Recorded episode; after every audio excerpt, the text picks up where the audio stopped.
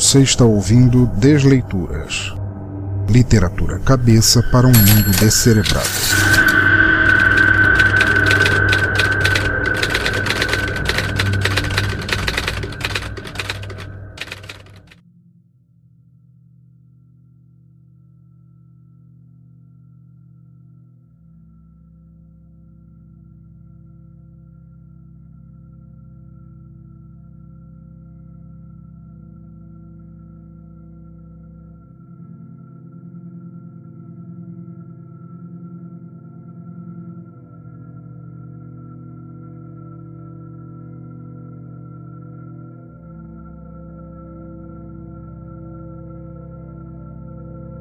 Olá, ouvintes, e bem-vindos novamente ao Desleituras, nosso podcast de narração de contos, histórias, poemas e textos de autores que tornam palavras escritas em beats, beats em áudio e áudio novamente em palavras escritas gravadas no cérebro como impulsos elétricos.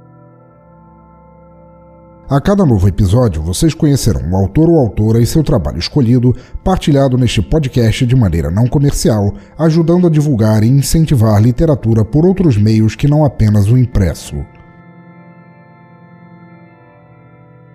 Antes de apresentar o autor e sua obra neste episódio, quero deixar apenas alguns recados rápidos para depois começarmos sem mais impedimentos. Bem rápido mesmo, vamos lá. Basicamente é para dizer que vocês podem e muito ajudar os podcasts do Teatro Escuro do Pensador Louco a continuarem acontecendo. Afinal, entre idealização de cada episódio, busca por artistas, gravação, edição e publicação, gasta-se muito tempo e dinheiro e ninguém hoje em dia tem muito de ambos. Portanto, se vocês quiserem ajudar e até participar do processo de criação destes podcasts, vocês podem fazer isso escolhendo entre duas formas rápidas, bonitas e baratas para apoiar um outro ou ambos. A primeira é como já disse antes, fazendo uma doação de qualquer valor pelo PagSeguro, sem periodicidade e no valor que vocês quiserem. A segunda é agora nos apoiando pelo Padrim, que permite doações mensais. Quaisquer das duas que vocês escolherem me ajudarão a cobrir custos, impedir episódios de saírem atrasados e mantê-los funcionando. Além disso, dependendo do valor doado ou contribuído, vocês terão direito a certas regalias especiais. As do PagSeguro vocês podem conferir ali em cima na barra de menu do site e as do Padrim vocês podem saber dentro de sua própria página.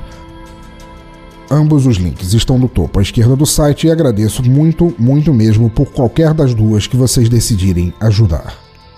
Mais além, se quiserem deixar seus comentários ou críticas, sugestões sobre este ou outros episódios, deixem aqui mesmo nos comentários do post, no Twitter em arroba Pensador Louco, na fanpage facebook.com barra Teatro Escuro do Pensador Louco, no Google Plus em google.com barra Sinal Demais Pensador Louco ou pelo e-mail pensadorlouco.gmail.com. Seus comentários serão lidos e respondidos no próximo Desleituras com a devida honra. Voltando ao série deste episódio, nosso autor de hoje será Joe de Lima, que já esteve presente com os fantásticos contos Eva e Morte e A Marca do Escorpião, os quais estão até hoje entre os mais ouvidos deste podcast. Nascido em 1981, Joe de Lima sempre gostou de inventar histórias. Após um início trabalhando com fanzines em quadrinhos, passou a se dedicar exclusivamente à literatura. Publicou contos em antologias das editoras Infinitum, Literata e Buriti e na revista digital Nupo. Atualmente, trabalha numa série autopublicada que conta com dois volumes, Arcanista e Armamentista. Mas acho que já podemos considerar como feita nossa introdução. Eu sou o Pensador Louco e nossa desleitura começa agora.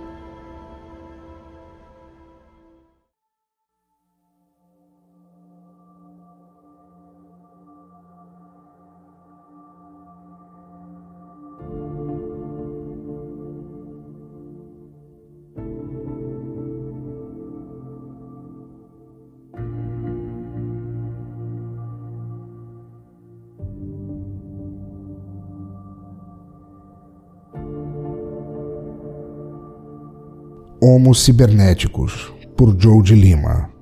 Trilha sonora Supernova, por Morte Fervi.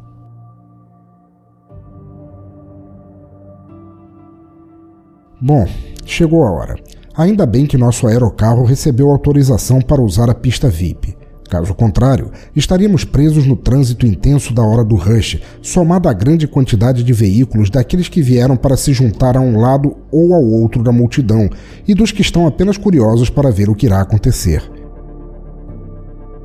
Pods da polícia nos escoltam para impedir qualquer possível agressão e drones da imprensa voam nos limites do corredor de isolamento, tentando conseguir alguma imagem exclusiva enquanto transmitem o que acontece em tempo real para os usuários da Hypernet. As redes sociais não falam de outra coisa. Milhões de mensagens são postadas nos fóruns que debatem o assunto. As telas gigantes dos arranha-céus transmitem declarações de líderes e formadores de opinião. No chão, manifestantes demonstram seu apoio ou seu repúdio. O centro de Nova Sydney está completamente tomado por um mar de gente, enquanto os olhos do mundo se voltam para nós. Passei muitos dos últimos meses fugindo da agitação e me sentindo apreensivo sobre o nosso futuro, mas nada disso importa agora. Minha atenção está toda voltada para X015. O que se passa lá fora não pode nos alcançar dentro do aerocarro. As janelas estão no modo screen e mostram campos de flores. O isolamento acústico garante que o único som que chegue a nossos ouvidos seja o do sistema interno tocando uma música de violino que ela escolheu. Não há motorista. O computador do aerocarro nos guia. Tudo bem, amor? Pergunto. Ouço um ruído hidráulico baixo quando os dedos dela se fecham suavemente em torno dos meus. Meu olhar acompanha a fina linha escura que sobe pelo braço onde as placas de pele sintética se encontram. A linha se transforma em um círculo ao redor do ombro, passa por baixo da alça do vestido e sobe até o pescoço. Sempre achei essas linhas muito sensuais. Quando fazemos amor, costumo brincar passeando por elas com a ponta do dedo, mas agora a apreensão evita que eu me distraia. X015 se aconchega ao meu ombro da melhor forma que sua barriga permite. Eu acaricio sua cabeça sem cabelos para confortá-la. Seus sensores epidérmicos transmitem o calor do meu corpo para o cérebro positrônico. Estou simultaneamente ansiosa e angustiada, Vinícius. Ela responde. Restam apenas 57 minutos e 30 segundos para o nosso bebê nascer. Uma hora para me tornar pai. Quem diria? Lembro daquela noite em que X015 acordou com sua subrotina de manutenção, dizendo que precisava comer alguma coisa que tivesse proteínas e vitaminas. Essa necessidade a deixou com medo de estar com defeito, já que não precisava comer para viver. Nunca vou me esquecer das palavras que ela disse depois de realizar um diagnóstico interno. Meus sensores apontam a presença de um corpo estranho dentro do meu organismo cibernético. A análise indica que se trata de uma forma de vida embrionária alojada na parte inferior do meu abdômen. O que, o que isso quer dizer? Perguntei. Que estou grávida? Até aquele momento, eu nunca tinha pensado a sério em ser pai, nem mesmo durante meu primeiro casamento. Também nunca imaginei que poderia ter um filho com uma robô, o que era considerado impossível até então, mesmo para uma unidade de socialização autorreprogramável como a minha X015. Minha, assim como sou dela. Nos conhecemos por acaso, ela era uma robô independente morando no Rio de Janeiro, com emprego e tudo, e eu era um analista de cibersistemas divorciado. Contam muitas histórias na hipernet, mas a verdade é que nosso relacionamento começou de forma bem comum. Interesses mútuos, conversa agradável, atração física. Sempre me encantei com o charme com que ela fala todo aquele palavreado cibernético, como quando me explicou que, analisando o backup de seu gerenciador de tarefas, descobriu que a subrotina havia reprogramado suas nanocélulas para se ligarem a um dos meus espermatozoides e ajudá-lo a se desenvolver, fazendo o papel do óvulo feminino. Sem perder tempo, instalamos uma bolha incubadora dentro do ventre dela, semelhante às que são usadas pelas robôs que trabalham como barrigas de aluguel. No mesmo dia, alguém da clínica comentou em uma rede social que tinha atendido a uma robô realmente grávida. A partir daí, nossas vidas viraram de cabeça para baixo. O bebê está chutando, ouço ela dizer ao meu lado no banco do aerocarro. Coloco a mão sobre a barriga e posso sentir a vibração. As placas abdominais foram trocadas várias vezes por outras maiores, acolchoadas por dentro, para que a gestação pudesse ocorrer sem maiores problemas. Ele está com pressa de nascer? Brinco. Ele? Ou ela? O aerocarro chega ao alto da torre onde funciona a maternidade. Parte do teto se abre e descemos devagar pelo eixo central. Avançamos por um corredor e pousamos dentro das instalações. Como está a futura mamãe? Nossa ginecologista, a doutora Clara, já está à nossa espera, acompanhada de uma enfermeira robô e de um ajudante humano. Acredito estar bem, responde X015.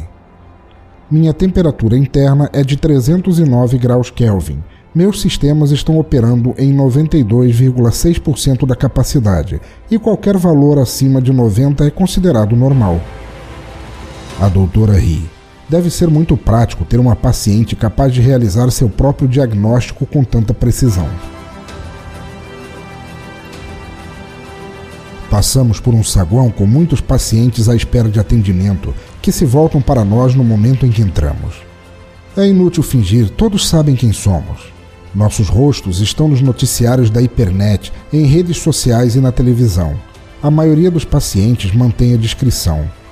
Outros nos observam com curiosidade e alguns nos encaram como se estivessem prontos para a briga.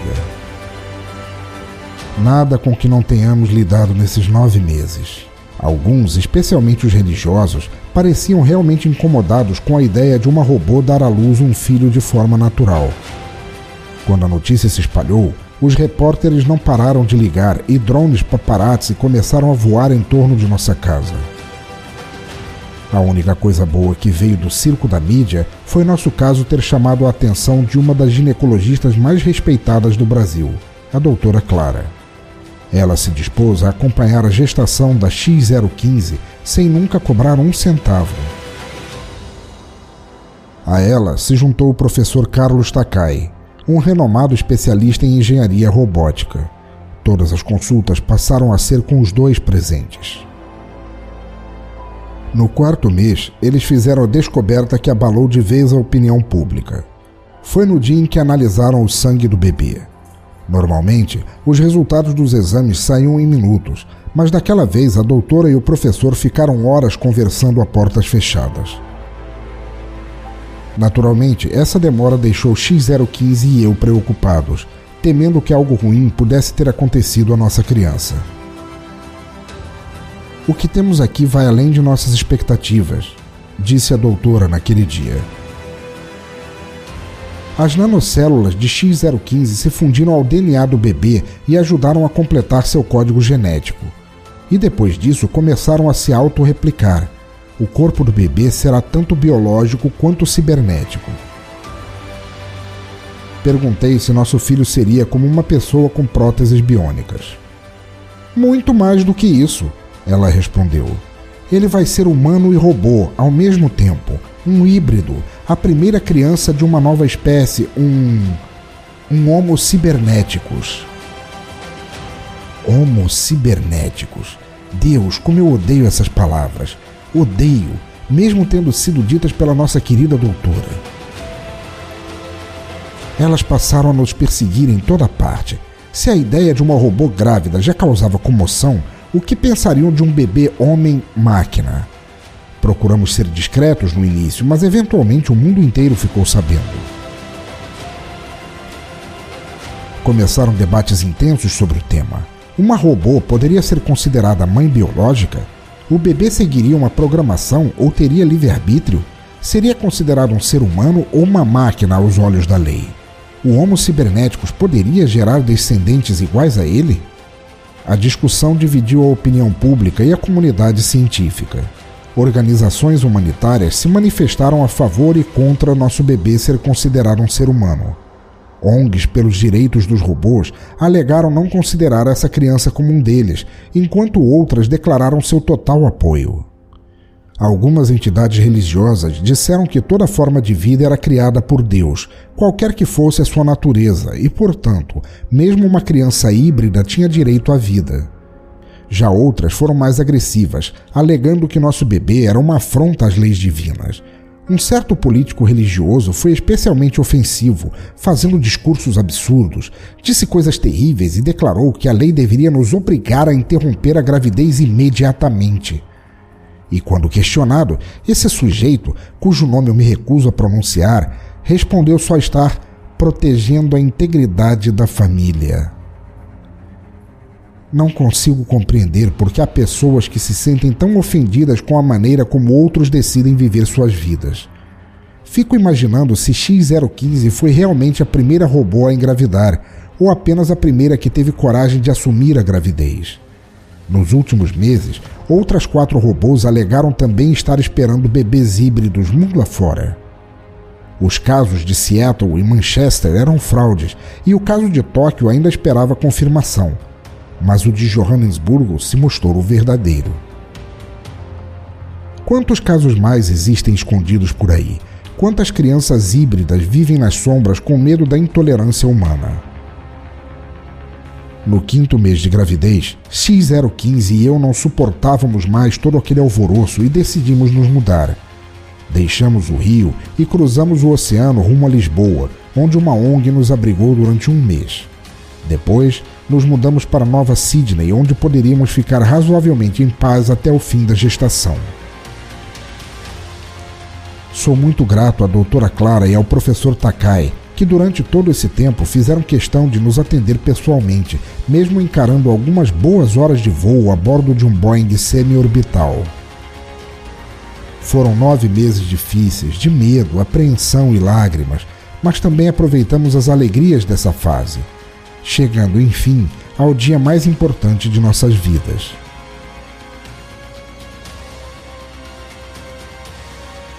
Guiados pela doutora, seguimos para a sala de parto preparada especialmente para esse dia. O professor Takai está a postos com seus ajudantes em meio a uma dúzia de telas flutuando no ar. Prontos para fazer história, meus amigos? Diz ele. A história é secundária em minha lista de prioridades, professor. Responde X015. Minhas atenções estão voltadas para nosso filho. Ah, assim é que se fala. Tenho certeza que você vai ser uma ótima mãe. Sabem o que vão fazer depois? Respondo que vamos nos mudar de novo assim que X015 e o bebê tiverem alta. Há uma comunidade fechada em Toronto onde vivem famílias mistas, com casais de humanos e máquinas, digo a ele. Já conseguimos uma casa lá a Associação dos Moradores nos deu garantias de que nosso filho poderá crescer em uma atmosfera tranquila e protegida, acrescenta X015. Eu a acompanho até uma sala menor para os últimos preparativos. Depois, a doutora e a enfermeira robô saem para nos dar um momento a sós antes do parto. Bom, chegou a hora, digo. Abraço X015 e ela se aninha em meu peito. Só quem nunca amou, nem foi amado por um robô, pode acreditar que eles não têm emoções. Sinto-me muito feliz, ela fala. Minhas forças não seriam suficientes para suportar tudo o que aconteceu se você não estivesse ao meu lado durante o processo, Vinícius. E eu não teria um filho com ninguém mais, Trocamos juras de amor e nos beijamos. De volta à sala do parto, X015 é deitada na maca. Ela poderia desligar seus sensores sinápticos e passar pelo processo de forma indolor, mas decidiu deixá-los ligados para sentir as dores do parto. Seguro a mão dela e a incentivo, mais monitores surgem no ar, as placas abdominais são abertas, a bolha incubadora se rompe sozinha, indicando que o bebê está pronto para nascer. A doutora Clara e o professor Takai desconectam todos os cabos e ajudam o bebê a sair da bolha. Ele estava vindo, ou ela. Olho para X015, que é só felicidade. Ela não pode chorar, então eu o faço por nós dois. Ouvimos um choro agudo, levemente metalizado. Nosso filho acaba de nascer.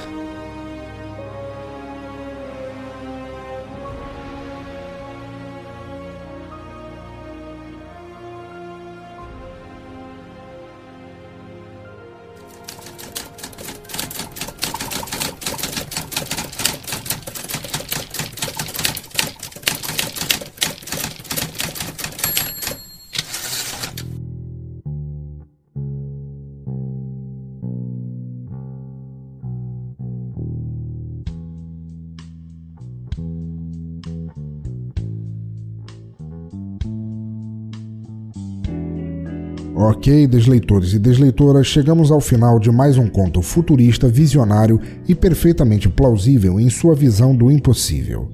Agradeço profundamente a Joe de Lima por nos presentear com mais esse trabalho tão incrível e rogo a todos que conheçam seu trabalho como escritor, que é muito bom. Eu mesmo, além de assinar seu blog pelo feed, tenho o e-book do seu Serpente de Fogo, o qual pode ser baixado gratuitamente, como também comprei a versão impressa do primeiro volume de Arcanista e recomendo do início ao fim pela qualidade da obra e acabamento. Todos os links para encontrar Joe e seu trabalho estão listados no post deste episódio, incluindo onde baixar ou comprar seus escritos. E peço a todos que procurem ler o que ele escreve, que é muito bom. Obrigado de coração por participar de mais este Desleituras, Joe. Sucesso a você sempre. Mas estamos agora no Descomentários, nosso bloco de feedback de episódios passados, e lerei os comentários do episódio 21, quando narrei o conto Suicida Contagem Regressiva, do paladino Evil Vic. Como disse lá no início, mandem seus comentários, sugestões ou críticas aqui mesmo no post ou por quaisquer das redes sociais que eu listei Estão todos os links lá no topo à esquerda do site. Vamos lá. Nossa primeira mensagem vem de José Castanhas Neto, host do NetoCast, e ele me escreveu: Pensador, ouvi este Desleituras logo após sair do boteco virtual, onde abandonei você e os amigos de maneira involuntária, pois eu já estava abraçando os anjos etílicos de maneira similar aos anjos do viciado do conto, risos. Mais uma vez, conto fantástico, narrativa primorosa e lhe desejo o sucesso que tanto merece. Muito obrigado por participar do Boteco Virtual e confesso que ouvir o Desleituras confortavelmente embriagado foi uma experiência memorável. Risos. Sucesso sempre. Abraços, Neto. Grande Neto, grande José Castanhas Neto, meu amigo, muito obrigado por você ter vindo e comentado. Deixa eu contar para vocês, ouvintes.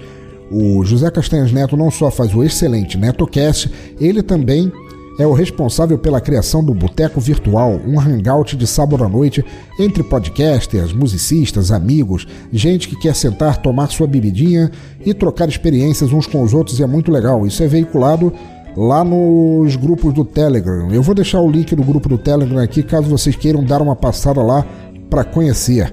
Neto, muito obrigado, cara. Realmente, eu também não durei muito mais tempo que você naquele boteco virtual. também já estava piscando o olho para Morfeu, por assim dizer. E que legal você ter conseguido escutar o episódio já com um pouco de álcool para cima. Deve ter aberto muito a, o campo de visão que aquele conto traz, cara. Coisa assustadora aquele conto, mas ainda assim, tão otimista, não? Cara, muito obrigado por você ter vindo aqui mais uma vez. Espero que você continue voltando e mandando bem tanto no teu podcast quanto no Boteco Virtual que eu sou fã de ambos. Abração para você. Próximo comentário do grande amigo Roger, Rogério Bittencourt de Miranda, que escreve: Ivolvic, grande cara, muito legal ler suas aventuras literárias. Gostei bastante e quase me senti um junkie ao acompanhar a saga do protagonista do conto. Soube passar muito bem a atmosfera, me senti dentro do conto. Parabéns. Já a narração não vou deixar de elogiar o amigo Pensador Louco, que em sua interpretação injetou emoção na medida certa em nossos ouvidos. Valeu e abraços. Grande Roger, meu amigo, muito obrigado por continuar vindo aqui, ouvindo, compartilhando e comentando tudo que eu faço de podcast, seja o Som no Caixão ou Desleituras. Cara, você é um dos melhores ouvintes que um podcaster pode ter. Eu sinto muito que você tenha se sentido um junk ao acompanhar o conto, mas não dá como não não se sentir desse jeito, porque ele é tão detalhista em seu jeito vago de dizer as experiências que alguém sente é, ao passar supostamente por uma viagem daquelas, uma viagem sem volta. Parece que a gente está lendo as últimas declarações, os últimos pensamentos, pensamentos do Major Tom da música do, do David Bowie. Muito bom. Obrigado pelos elogios, a minha narração. Eu é que elogio você, cara. Você é o ouvinte perfeito. grande abraço e volte sempre. Próximo comentário de Mark Tinoco, o host e co-criador do Radiocast, o podcast do Cultura Pop a Rigor, que escreve aqui: Dorgas, mano. Meus parabéns para o Evil Vic. Texto muito bom com uma narrativa que prende legal. Sua narração perfeita só enriquece ainda mais a experiência, pensador. Ótima escolha da música final. Estava imaginando se você não iria escolher Cocaine, que eu gosto também, mas acho que seria clichê. Risos. Anjos que eu quero ver de perto são os da Victoria's Secret. Ah, abraços.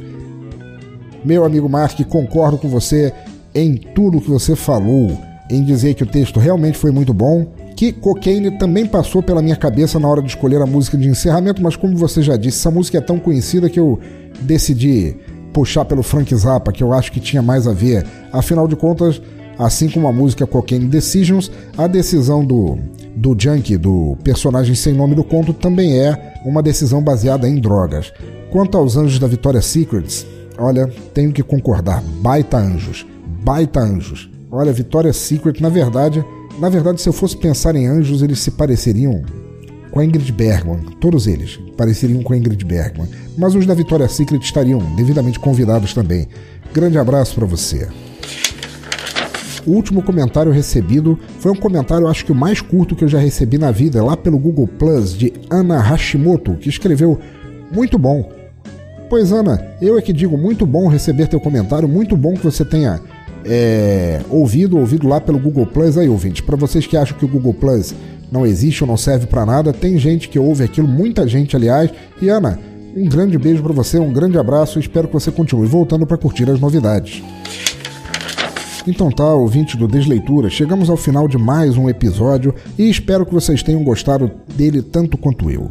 Não se esqueçam de deixar seus comentários aqui via e-mail ou nas redes sociais e de ajudar na divulgação deste despretensioso podcast entre pessoas que não o conheçam, mas que talvez poderiam gostar. Assinem nosso feed, ele está lá no menu no topo do site e vocês podem encontrá-lo em duas formas: só o Desleituras ou todos os podcasts que eu faço aqui, no caso Desleituras e o Som no Caixão. Escolham qual servirá melhor para vocês e fiquem sempre antenados no que eu vou lançando. Assinem também no iTunes, o link está lá no topo à esquerda do site. E se gostarem do que ouvirem, peço apenas que deixem algumas estrelinhas, de preferência 5, e quem sabe até um comentário, e eu ficarei muito, muito agradecido mesmo. De resto, escrevam mais, leiam mais, ouçam mais se quiserem. Cultura não deveria ser detida nunca, mas sim jogada à frente, propagada para que mais pessoas tenham acesso a ela. Continue incentivando, compartilhando e divulgando cultura, literatura, qualquer cultura, por onde passarem, onde quer que estejam, por quaisquer ouvidos ou olhos que quiserem ouvir ou ler. Cultura livre, sempre.